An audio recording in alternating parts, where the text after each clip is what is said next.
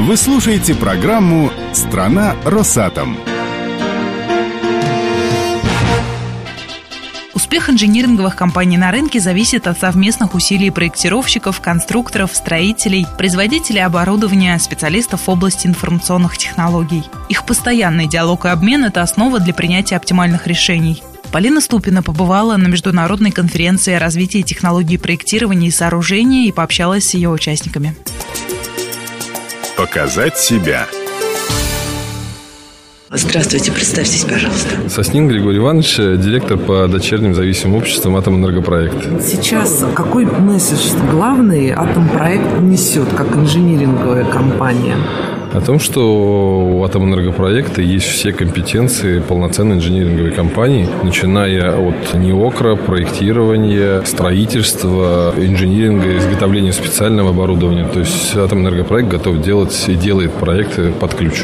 Хмелев Алексей, технический директор ООО «Северсталь проект». То, что сейчас а, здесь вы услышали, что вы для себя отметили? Что бы вы могли сказать, что это безусловный тренд? Безусловно, там на отрасль у нас является лидером внедрение всех эффективных технологий организации производства. Я представитель проектирования металлургической отрасли. Поэтому для нас все, что здесь говорится, интерес вызывает. Какие, может быть, ходы или какие схемы вы уже взяли на вооружение и внедрили? Мы уже начали элементы технологии 3D внедрять, мульти-D. Пока для нас это, конечно, сложно, потому что наши объекты имеют специфику различную. То есть, в отличие от одной отрасли, есть возможность широко внедрять стандартизацию. Для нас это достаточно сложно сложно делать, это первое. Второе, в атомной отрасли большой объем инвестиций проходит, а металлургия находится на таком более депрессивном участке истории своей. Но при этом некоторые элементы, вот внедрение систем трехмерного проектирования, построение единой системы реализации проекта совместно с строительно-монтажными организациями, паркировщик, подрядчик, эксплуатация. Вот это, безусловно, как здесь показывалось, как система, для нас это все представляет интересы. Мы пытаемся продвигать и убеждать заказчика, что нельзя принимать решения исключительно исключительно из стоимости строительства. И должен быть комплексный подход.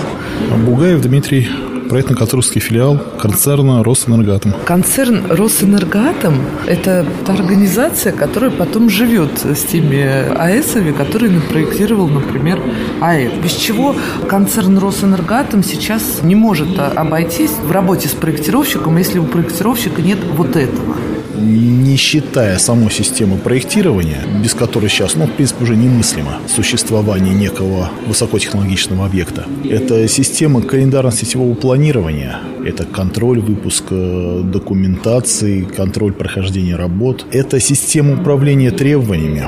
Для сооружений на территории России, может быть, не очень важно, но для сооружения за рубежом важна экономическая модель, также разработана в рамках ВВРТОИ. Мне показалось, что они забыли упомянуть сегодня. То, что я назвал, это инструменты, которые позволяют нам, как заказчикам, контролировать ход работ, вносить изменения при необходимости, ну и сама информационная модель, Анискин э, Олег, ООО «Липьер Русланд», представительство концерна «Липьер» в Москве. Ага, то есть это ваши краны стоят, соответственно, на Ленинградской АЭС? Да, верно, на Балтийской тоже мы поставляли, на, на белорусскую. Вам как поставщику тогда получается продукция, вот такая стандартизация, приведение нормы, ну, там изначальные какие-то ну, расчеты инвестиций? Безусловно, нам облегчает это тоже. Жизнь в плане подготовки конкурсной документации и потом уже на этапе реализации, продажи поставки и монтажа. То есть для нас это тоже, конечно, важно. важно. Представьтесь, пожалуйста.